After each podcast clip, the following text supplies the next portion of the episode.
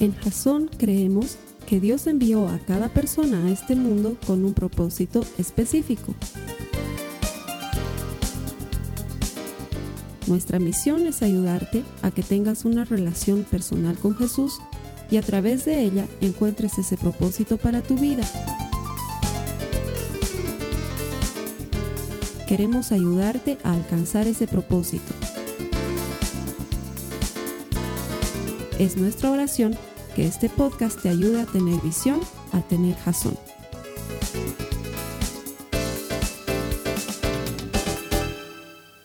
Quiero darte la bienvenida a los servicios de Jason en línea todos los miércoles aquí compartiendo la palabra de Dios contigo y los domingos aquí con la gente que viene a Jason. Estamos convencidos que Dios tiene un propósito para tu vida. Todo esto que hacemos lo hacemos para ayudarte a desarrollar una relación personal con Jesús, porque todo el que encuentra a Dios encuentra vida. Y ese es nuestro interés, ayudarte a encontrarlo a Él y desarrollar una relación personal con Él. Hoy estamos comenzando una nueva serie, esta es una serie que va a durar cuatro semanas y que estamos seguros va a ser espectacular porque está apuntando a ayudarte a crecer en esa relación, ayudarte con principios bien simples, lo que enseñamos en Jason nunca es complicado, tratamos de que sea simple para que lo puedas aplicar ni bien sales de este lugar. La serie se llama Pequeñas cosas, grandes diferencias. Y es que eh, con frecuencia son esas cosas pequeñitas que nadie ve, las que logra esas cosas grandes que todos quisiéramos tener, pero que no nos damos cuenta que comienzan en algo pequeño. De eso vamos a hablar durante cuatro semanas. Y me he esperado a este domingo en especial para hablarlo porque lastimosamente, no sé cómo será en tu país, pero aquí en Bolivia el país empieza a funcionar recién después de carnaval, ¿te has dado cuenta? hasta que no llega carnaval, como que la gente no hace nada, como que te contratan pero no te contratan, te pagan pero no te pagan, te dan un trabajo pero no te dan un trabajo. Eh, van a comenzar pero no van a comenzar todavía porque por alguna razón la gente todavía está enfiestada hasta que llegue el carnaval, ¿no es cierto? Y llega el carnaval y ahí es cuando se revientan como pipocas, que espero que no hayas hecho eso, y si lo has hecho, arrepentite de tus pecados. y luego recién el país empieza a funcionar y la gente se pone las pilas. Entonces yo me animo a decir que para estas alturas de la vida, no quisiera ser generalizador, pero me animo a decir que la mayoría, si no todos, hemos comenzado el año con algún propósito de año nuevo y para estas alturas ya lo hemos abandonado. No sé, a ver, levanten la mano los honestos que han empezado una, dieta en enero y han dicho, este año no voy a comer tanto y ahorita ya están con dos kilos más. Yo estoy levantando la mano con honestidad, no sé ustedes, hermanos. Alguien que ha dicho este año no voy a beber y sigue bebiendo como si fuera la última vez. alguien que ha dicho voy a ir al gimnasio y ha dejado de ir al gimnasio. O alguien que ha dicho voy a, voy a administrar mejor mi dinero, pero como hasta ahora no te han pagado, entonces no hay dinero que administrar. la verdad es que la mayoría de nosotros tristemente hemos dejado nuestras, nuestras buenas intenciones de inicio de año y, y estamos otra vez a la deriva y vivimos una vida sin propósito y una vida que se vive sin propósito es una vida muy fácil de ser presa del ataque y de caer. De hecho, eh, cuando pensaba en estas pequeñas cosas que hacen que marquen la diferencia, pensaba que este es un buen momento en el año para elegir algo en lo que podríamos ser mejores en este año. Y me acordaba que muchos años atrás, cuando estaba haciendo un curso para ser predicador, la persona que nos enseñaba en el curso decía, eh, ¿cuántas veces han leído su Biblia entera? Y era increíble, pero ya llevaba muchos años de ser cristiano y me di cuenta en ese momento que nunca había leído la Biblia entera. Y eso respondía a mi pregunta de cómo haces para saber más de Jesús. Bueno, pues probablemente leyendo la Biblia. Y cuando hablé con esta persona solas y le dije, ¿hace cuántos años que lees la Biblia? 800 años. ¿Y cuántas veces la has leído? 42 veces. Fue como una puñalada en la espalda porque yo había leído Mateo como 42 veces, pero después, no sé, Crónicas nunca había leído y eh, Lamentaciones me parecía muy triste y Levítico es aburrido, ¿no? Entonces me di cuenta que no había leído lo que necesitaba leer y, cuando hablaba con esta persona, le nunca voy a poder llegar a 42 veces porque debes estar leyendo la Biblia todo el rato. Y me dijo, no, 15 minutos, un poquito cada día, uno, dos capítulos. 15 minutos cada día nada más, sí, 15 minutos cada día y ser disciplinado en eso y, y pues lograrlo. Y, y desde ese momento me propuse que lo iba a hacer y me conseguí un plan para leer la Biblia ordenadamente sin que me dispare y sin que me salte ninguna cita que no quería saltarme. Y esta vez iba a leer Levítico, iba a leer las crónicas y no me las iba a perder. Y la disciplina de 15 minutos de leer mi Biblia cada día me llevan a tener más de 14 años de haberla leído completa cada vez y otra vez y otra vez y la he debido leer ya unas 14 veces. Y eso ha hecho que sepa más de la Biblia y sepa más de Dios y que cuando alguien viene y me dice, la Biblia dice, ayúdate que te ayudaré, yo le diga, no dice. la he leído varias veces y no dice nada de eso. Y, es esa pequeña disciplina que puede marcar una gran diferencia el día de mañana. Y muchos de nosotros quisiéramos tener las cosas grandes que vemos en otras personas, pero no nos damos cuenta que son las cosas pequeñas las que hacen la diferencia. Veía un comercial de Adidas con este fabuloso futbolista que se llama Lionel Messi. Y el, título del comercial se llama Cómo transformarte en una estrella de la noche a la mañana. Y lo muestran a Lionel Messi con sus zapatillas Adidas y él dice, ¿quieres saber cómo ¿Querés saber cómo te transformás en una estrella de la noche a la mañana? Y lo muestran desde muy chiquitito jugando a la pelota y cuando el sol está entrándose y es de noche, él sigue pateando la pelota y se lo ve que llega a su casa y sube y baja gradas y sube y baja gradas y sube y baja gradas y está creciendo y sigue jugando a la pelota y juega en lluvia, juega de noche y sigue jugando, se lo ve en el médico, lo están revisando su tiroides, sale del médico, vuelve a subir y bajar gradas, subir y bajar gradas y luego lo muestran a él debutando con la selección argentina y metiendo goles y él dice, ¿querés saber cuánto me tomó? Me tomó 17 años y 144 días el transformarme en un éxito de la noche a la mañana. Y es que todos quisiéramos ser como Lionel Messi en fútbol, pero no nos damos cuenta que son los pequeños detalles, el entrenar cada día, el hacer cosas pequeñas, lo que va a marcar la diferencia más adelante. Así que el mensaje de hoy dentro de esta serie se llama Una palabra y vamos a ver la diferencia que puede hacer una palabra en tu vida. Pero para eso te voy a pedir que me acompañes en tu Biblia. Los que tienen las notas de la prédica las van a encontrar. Si tú estás conectado por primera vez, debajo de mí aparece un botón grande que dice YouVersion. Es una Biblia gratis para ti para que la utilices ahora y cuando quieras para que sigas las notas de la prédica. Vamos a ir a Zacarías, por favor. 4 del 6 al 10, que es otra buena razón por la que deberías usar una Biblia en tu dispositivo móvil porque ahí en búsqueda pones Zacarías y ya no tienes que estar buscando Zacarías. Hay hermanos que lo sacarían de su Biblia Zacarías porque no lo encuentran. Está ahí, es un libro pequeñito del Antiguo Testamento, es fabuloso. Zacarías 4 del 6 al 10. Te voy a poner en contexto. ¿Se acuerdan que Salomón construyó un templo? Hizo un templo maravilloso, era un templo increíble. Dice que la gente venía desde otros países a ver el templo de la gloria y la majestad que había construido Salomón, pero el pueblo de Dios pecó, decidió ir en contra de Dios y Dios determinó que el pueblo sea llevado en cautiverio, que el templo sea destruido y el templo se destruyó y no quedó piedra sobre piedra. Y muchos años después, de hecho en el 537 antes de Jesús, aparece este hombre, Zacarías, que va a ser el que va a recibir de Dios la instrucción de reconstruir el templo. Y entonces van a comenzar a construir el templo y un templo de la majestuosidad que tenía el primer templo, igual tiene que comenzar con cosas simples y con cosas pequeñas, con una primera piedra y con excavar cimientos y las cosas que hacen los arquitectos y que a mí no me gustan.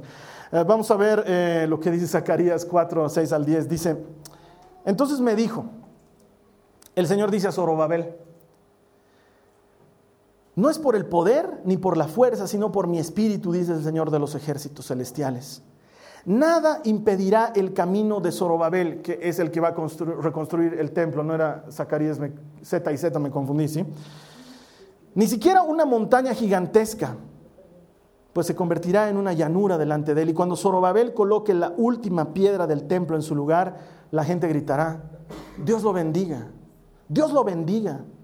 Después recibió otro mensaje del Señor. Zorobabel es quien colocó los cimientos de este templo y él los terminará. Y si te das cuenta, para Dios hay una estrecha, relación entre comenzar algo y terminar algo.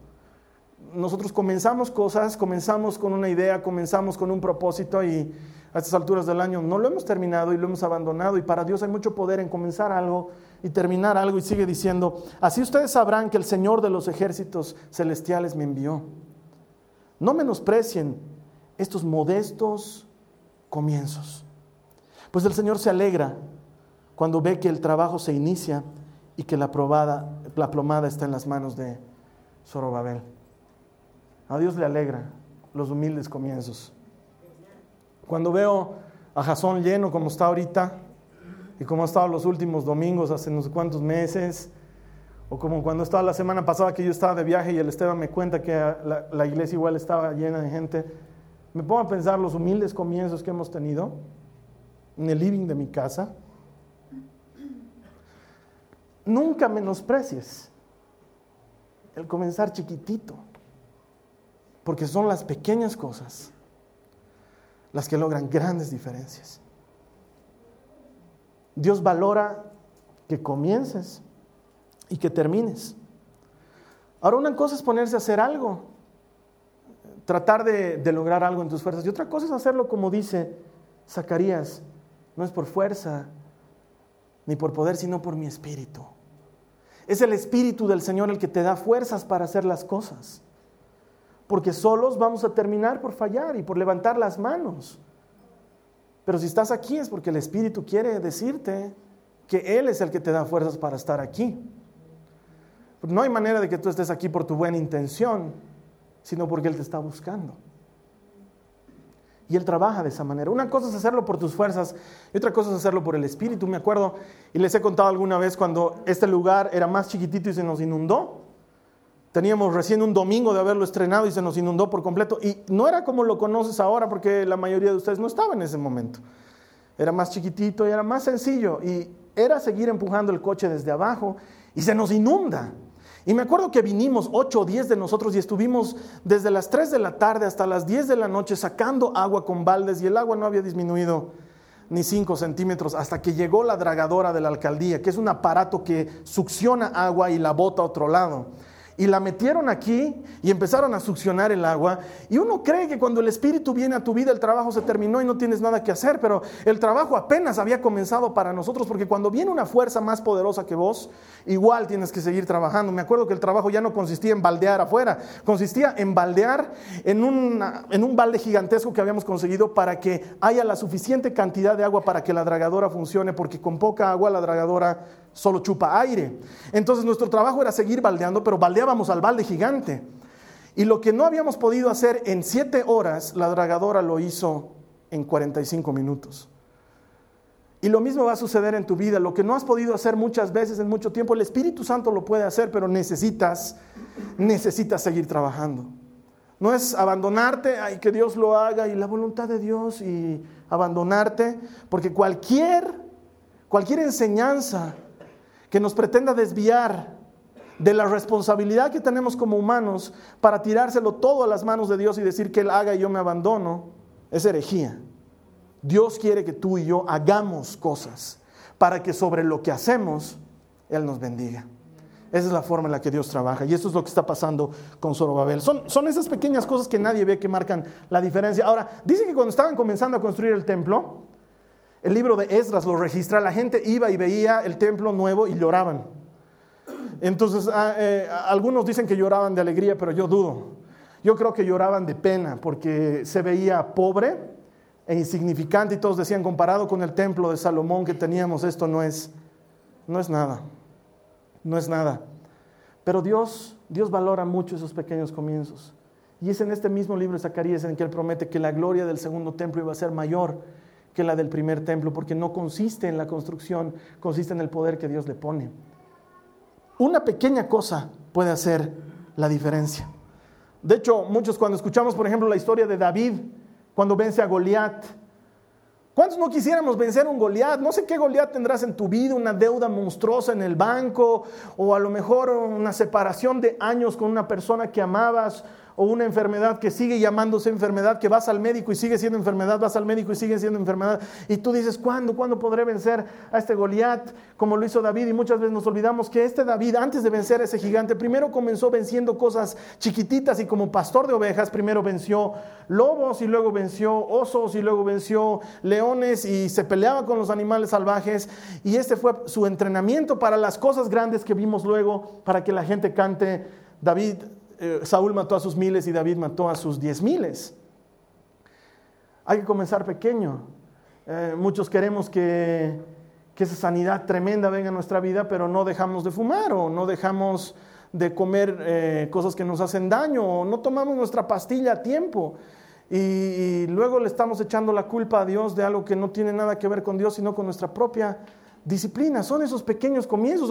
O, el ejemplo de Ruth, ¿alguna vez has leído a Ruth en tu Biblia? Es esta mujer que termina casándose con un hombre increíble que se llamaba Boaz. Y yo sé que todas las chicas que leen la Biblia quisieran encontrarse con un Boaz maduro, adinerado y bien parecido. Pero antes de casarte con Boaz, tienes que ser fiel en lo poco. Y te cuento que, que el libro de Ruth nos cuenta cómo ella fue fiel con su suegra Noemí probablemente algo que muchas que quisieran casarse con Boaz no quisieran hacer, y es que su primer esposo murió y ella no tenía motivo por el cual continuar con Noemí, sin embargo siguió siendo fiel a su suegra y le dijo, donde quiera que tú vayas yo iré y tu Dios será mi Dios. Y esta mujer que fue fiel en lo poco luego recibió mucho y su marido fue un gran hombre. O muchos tal vez miramos a, a Daniel el profeta Daniel y decimos, wow, qué fe más poderosa en medio de los leones y los leones en lugar de comérselo están comiendo de su mano y pasa 24 horas en medio de ellos. ¿Te acuerdas de esta historia? Daniel en medio de los leones y cuántos no quisiéramos tener una fe así de poderosa, pero nos olvidamos de las pequeñas cosas, de que la Biblia dice que Daniel todos los días, tres veces al día, encontraba un lugar sobre sus rodillas para adorar a Dios, aun cuando estaba prohibido en el reino de Nabucodonosor y tú y yo no nos damos cuenta cuánta diferencia habría en nuestra vida si pasáramos un poquito de tiempo en la presencia de Dios. Y cuánta más diferencia habría si fueran tres veces al día. Cosas sencillas, pequeñas, que pueden marcar una, una muy grande diferencia. Son esas pequeñas cosas. No son las grandes, hermano. Son las pequeñas cosas. Las, las cosas que son vitales que en el tiempo se transforman en cosas grandes. Me han escuchado decirlo miles de veces. Casarte es fácil. Esos hermanos que están perdiendo las esperanzas y dicen, yo ya me quedé para vestir a los hijos de mi hermana. Casarse es fácil. ¿Sabes qué es difícil? Difícil es mantener un buen matrimonio. Y eso se nutre de las pequeñas cosas que en el tiempo se transforman en un buen matrimonio. Tener hijos es fácil. Cualquiera puede tener hijos, es más, hay algunos que no hubieran querido tenerlos. Lo difícil es tener buenos hijos. Y son las pequeñas cosas que haces con tus hijos las que harán que el día de mañana la gente diga, qué buenos hijos tienes. Todos queremos tener cosas grandes, pero son, son las pequeñas cosas, las vitales, las que hacen la diferencia. Si tan solo fuéramos capaces de entender eso. Entonces, Quiero que entremos en eso durante estas cuatro semanas. Esta semana, este, este, mensaje de hoy es para poner el cimiento, para que la siguiente semana construyamos bien. Porque las siguientes semanas vamos a hablar de cosas que pueden cambiar radicalmente nuestra manera de vivir. Tus pensamientos con frecuencia se transforman en las palabras que hablas, que se transforman en los, se transforman en los actos que haces, que se vuelven hábitos que forjan tu destino. Y muchos ya tenemos nuestra vida arruinada muy temprano porque nuestros pensamientos nos han llevado a palabras que no queríamos decir, que se han transformado en acciones, que se han vuelto hábitos terribles y luego te encuentras con algún vicio o con alguna cosa que no querías hacer en tu vida y te preguntas en qué momento comenzó y seguramente comenzó mucho tiempo atrás con algo muy pequeñito, porque nadie es alcohólico de la noche a la mañana, sino que comienzas con un brindis. Nadie es deudor de la noche a la mañana, sino que comienzas con un prestamito, otro prestamito y un hueco para tapar otro hueco y un hueco para tapar otro hueco. Y nadie es adúltero de la noche a la mañana, sino es que primero comienzas guiñándole el ojo a alguien que no deberías. Entonces, esos pensamientos se transforman en palabras, esas palabras se transforman en acciones, esas acciones se transforman en hábitos y esos hábitos forjan tu destino. Y yo creo desde la palabra de Dios que podemos cambiar eso. De hecho, la siguiente semana vamos a hablar de tus pensamientos. La Biblia dice que como el hombre piensa de sí mismo, así es él. Entonces es importante trabajar en esa área. Eh, eh, es incontable la cantidad de veces que Pablo o el resto de los, de los escritores de la Biblia nos hablan de modificar nuestra manera de pensar, porque eso puede cambiar nuestra manera de vivir. Y la siguiente semana, a esa, la tercera semana, vamos a hablar de nuestras palabras. La Biblia dice que el poder de la vida y de la muerte están en la lengua. Y muchas veces no te das cuenta por qué tu esposa o tu esposo anda medio muerto, porque probablemente le hablas cosas que lo matan, ¿sí? Sobre todo cuando le dices, ¿por qué no eres más como el esposo de la fulana? Eso es un puñal en el corazón de tu esposo. O cuando le dices a tu esposa, mi mamá cocinaba mejor, ¿tú qué crees que le estás dando un elogio, que le estás animando a que sea mejor? Lo único que estás haciendo es matarla cada día un poco más. Y no nos damos cuenta que en nuestra boca está el poder de dar vida y dar muerte. Y hay personas que en sus palabras, de 10 palabras que hablan, 13 son malas palabras y es un lenguaje florido que hace que hasta tus orejas se sonrojen cuando los estás escuchando y no te estás dando cuenta lo poderoso que estás ejerciendo en ese momento cuando hablas. Eso vamos a hablar la tercera semana y la cuarta semana vamos a hablar de nuestros hábitos. Los hábitos que, puedan, que pueden hacer que tu vida sea diferente. ¿Por qué? Porque estamos convencidos de que la palabra de Dios puede y va a ayudarte a desarrollar una relación personal con Él. Pero son esas pequeñas cosas las que van a hacer la diferencia. De hecho, la mayoría de nosotros nos proponemos N cosas para hacer. No sé cómo habrás comenzado tu año, pero nos proponemos, este año eh, no voy a ser tan mal hablado y este año eh, voy a invertir mejor mi dinero y este año los voy a tratar mejor a mis padres y este año voy a hacer más ejercicios y, y te pones una serie de cosas y terminamos sin hacer ninguna. Es más, en Facebook veía a fin del año pasado alguien que posteaba una cosa que decía, mi propósito para este año es hacer lo que no hice el año pasado, que planifiqué hacer el 2012, que se me ocurrió el 2011. Y es que la mayoría de nosotros apuntamos a mejorar en tantas cosas que terminamos iguales siempre. Pero ¿te imaginas si apuntaras en mejorar en una sola cosa? Una sola. No cien, no ocho, una. Y que realmente mejoraras en una cosa durante ese año. De aquí a diez años serías diez veces mejor. No nos damos cuenta el poder que hay en una pequeña cosa. Y de hecho, buscando en la Biblia, esa frase, una cosa, es frecuente en las escrituras. Dice que, dice que Marta lo había invitado a tomar té a Jesús a su casa y María estaba a sus pies escuchando la enseñanza y Marta estaba súper preocupada que el té está muy tibio, que la vajilla no combina, que María no me ayuda. No sé de qué estaría preocupada Marta, pero Jesús a Harry le dice, Marta, Marta, andas muy preocupada. En cambio, María ha elegido una cosa y no le será quitada. La más importante la eligió y no le será quitada una sola cosa. O, lo que hemos estado hablando de Pablo el, mes pasado, bueno, las siete semanas pasadas le hemos sacado la mugre al pobre de Pablo, que nos mostraba cicatrices y heridas por todos lados, pero eh, él también lo dijo y lo hemos leído en una de las semanas, una sola cosa hago. Sé que no soy perfecto, dice Pablo, pero una cosa hago, dejo lo que está atrás para echarme hacia adelante al llamado de Cristo Jesús. Una sola cosa. Enfocarnos en una sola cosa. O como David. David dice, una sola cosa he demandado y esta buscaré. Vivir siempre en la casa del Señor. Una sola cosa. Muchos de nosotros no entendemos que el éxito no está en intentar hacer miles de cosas, sino más bien en enfocarnos en una y ser exitosos en esa y marcar la diferencia. ¿Te acuerdas de ese pasaje en el que el joven rico se le acerca a Jesús y le dice, Señor, ¿qué tengo que hacer para ganar la vida? Después de un relato, Jesús le dice, una sola cosa te falta. ¿Te imaginas que Dios te diga eso a ti hoy? Una sola cosa te falta para hacer la diferencia en la historia de la humanidad. Una sola cosa te falta para cambiar tu vida para siempre. Una sola cosita. Jesús le dijo, solo te falta una cosa, deshazte de lo que tienes y seguime. Y dice que el joven se fue muy triste porque era muy rico. Y a muchos de nosotros nos falta una sola cosa.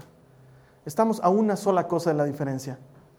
Y no la hacemos porque estamos enfocados en mucho. Y probablemente Jesús ahora te esté hablando al oído. No por las palabras de este predicador, pero por su palabra que es viva. Y te esté hablando una palabra. Una palabra. La primera que salta a tu cabeza. A lo mejor es perseverar. A lo mejor es creer. A lo mejor esa palabra es perdón. A lo mejor esa palabra es compromiso. A lo mejor esa palabra es lucha. No sé. ¿Qué te está hablando ahora el Señor? Porque a inicio de año hablé con mi equipo de servidores. Les mandé un mail y les dije, hermanos, este año quiero que cada uno de ustedes ore y se enfoque en una palabra que el Señor le esté diciendo, una sola. y que sea su meta para este año. Y me han hecho liru. O si han encontrado la palabra, no me han dicho. Excepto la Bibi, no la voy a hacer quedar mal. Ella sí me ha dicho su palabra, pero el resto no. Y quiero proponerte esa meta para ti también hoy. Una sola palabra. Y luego encuentras una cita bíblica que la acompañe. No necesitas orar, ni nada místico, ni nada mágico. Señor, muéstrame. No. La palabra que ha venido ahorita a tu cabeza y que sabes que te está molestando. Buscale una cita. Y abrazate esa palabra y empieza a trabajarla durante el resto del año. Y marcaremos la diferencia. Una palabra puede salvar un matrimonio. Una palabra puede animar a alguien que está caído. Una sola palabra puede marcar la diferencia entre estar peleado con alguien y volver a caminar juntos. Una palabra. De hecho, hice lo mismo para Jasón este año. Y le pedí al Señor que me muestre cuál tenía que ser la palabra para Jasón este año. Para que nos enfoquemos en una sola cosa, porque hay mucho poder cuando te enfocas en una sola cosa. Y el Señor me dijo crecer. Y yo le dije, pero ya estamos creciendo, Señor. Y me dijo, no te engañes por los números, tienen que crecer por dentro y tienen que crecer en su relación conmigo. Y entonces busqué una cita bíblica que apoye esto que Dios me estaba mostrando y que no me lo habló así como quien, como siempre te digo, pum, patada a la ventana y vi una luz que entraba y la miré a mi esposa y seguía durmiendo, pero la luz era sobre mí y había un viento tempestuoso y me dijo en Reina Valera 1970, Carlos Alberto soy tu Dios. Aunque ese se parecería más al gato con botas hoy en día, ¿no? Pero. No, no, no. Fue un rato que estaba orando en el auto y el Señor me dijo crecer. Carlos Alberto, hay que crecer. Entonces busqué una cita bíblica y encontré esto en Isaías 40, 31, que la tienes ahí en tus notas y dice, en cambio, los que confían en el Señor encontrarán nuevas fuerzas volarán alto como con alas de águila. Correrán y no se cansarán. Caminarán y no desmayarán. Porque crecer es avanzar, es ser mejor cada día. Pocas veces encuentro gente que esté dispuesta a crecer. Cuando doy mis cursos de liderazgo siempre le enseño a la gente que el crecimiento biológico es inevitable. Tus hijos, aunque no les des de comer, van a crecer. ¿Sí? Tal vez no mucho. Te prometo que a mí me han dado todo lo que me tenían que dar. El crecimiento biológico es inevitable. Y los, que, y los que piensan que han dejado de crecer, te cuento que la nariz y las orejas siguen creciendo hasta el día de tu muerte. O sea que... Y no puedes hacer nada por evitarlo, sigue creciendo. Pero el crecimiento personal es optativo. Es algo que uno elige. Y Dios quiere que crezcamos. Y todo lo que vayamos a hacer este año en Jasón, te lo firmo, lo vamos a hacer para crecer. Cada curso, cada prédica, cada serie, cada alabanza, cada cosa que hagamos la vamos a hacer para crecer. Así que el que después de este año diga en Jasón no tengo cómo crecer, está mintiendo y le va a caer una piedra del cero. Porque este año vamos a hacer todos nuestros esfuerzos para que crezcas. Y nos vamos a enfocar solo en eso y en nada más. Y como consecuencia, Jasón también va a crecer. Porque cuando el pasto es sano y es bueno, las ovejas vienen a comerlo. Y es lo único que vamos a hacer. Vamos a enfocarnos en crecer. Así que mi instrucción como pastor para toda la congregación es, hermanos de todos los ministerios, todo lo que hagan, háganlo para crecer si van a ayudar a los enfermos, que sea para crecer, si no, no los ayuden, hermanos. Si vamos a sacar mejores y más lindas canciones con el equipo de música, que sea para que la gente crezca en su relación con Jesús. Si no, no hagamos canciones. Si vamos a ayudar a los que no tienen, los vamos a ayudar para que crezcan. Y si vamos a poner más cosas en la iglesia en línea, que sea para que la gente crezca, porque este año todo lo que hagamos lo vamos a hacer para crecer y para nada más que crecer. ¿Cuál es tu palabra? Tal vez Dios te la está dando ahorita. Tal vez te la está hablando ahorita. De hecho, en las notas de la prédica te he puesto una pregunta para que me ayudes y la respondas. ¿Qué palabra te está hablando Dios? Carlos Alberto, a mí me está diciendo conciencia tranquila. Son dos palabras, hermano, pero para el caso funciona. si para tener tu conciencia tranquila tienes que buscar a Dios, pues búscalo. O sea, quiero que me entiendas, Dios te está diciendo algo en este momento. Y de hecho, una cosa es lo que Dios me dijo para Jasón, pero otra cosa fue la que Dios me dijo a mí. Y te voy a compartir cuál es mi palabra. Le dije, Señor, ¿y para mí qué? Y me dijo, ora. Yo le dije, me estás tomando el pelo. ¿Qué estoy haciendo ahorita? Digo, ora, Carlos Alberto, ora. Entonces tal vez me faltan esas tres horas al día que tenía Daniel, no lo sé. Tal vez estoy tan acostumbrado a ver que Dios hace las cosas que me olvido de que mi comunicación tiene que ser más fluida y permanente.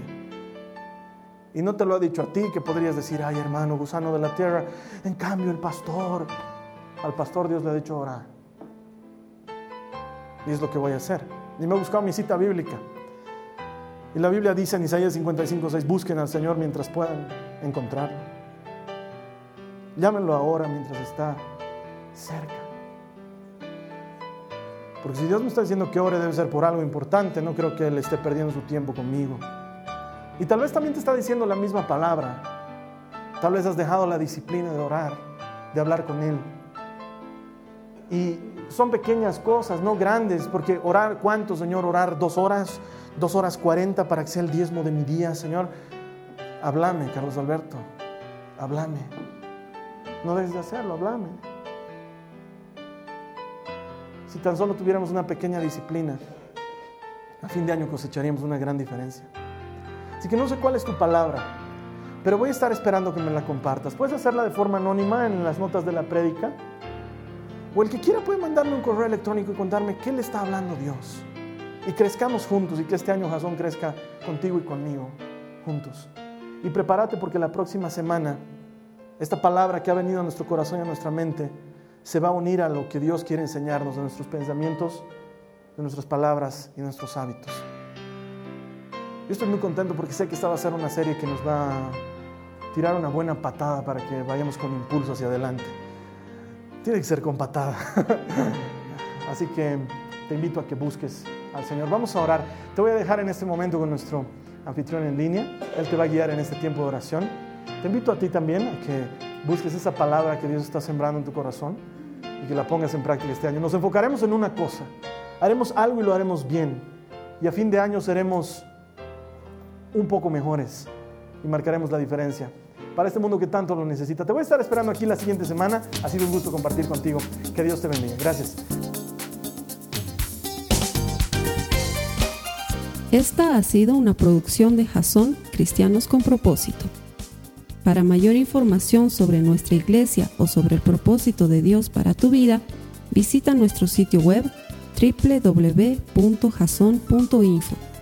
Allí encontrarás muchos recursos para animarte en tu relación con Dios, enseñanzas, nuestro blog, prédicas y mucho más. Te lo deletreamos www.jazon.info. También puedes visitarnos en nuestro sitio en Facebook www.facebook.com barra Que Dios te bendiga abundantemente. Muchas gracias.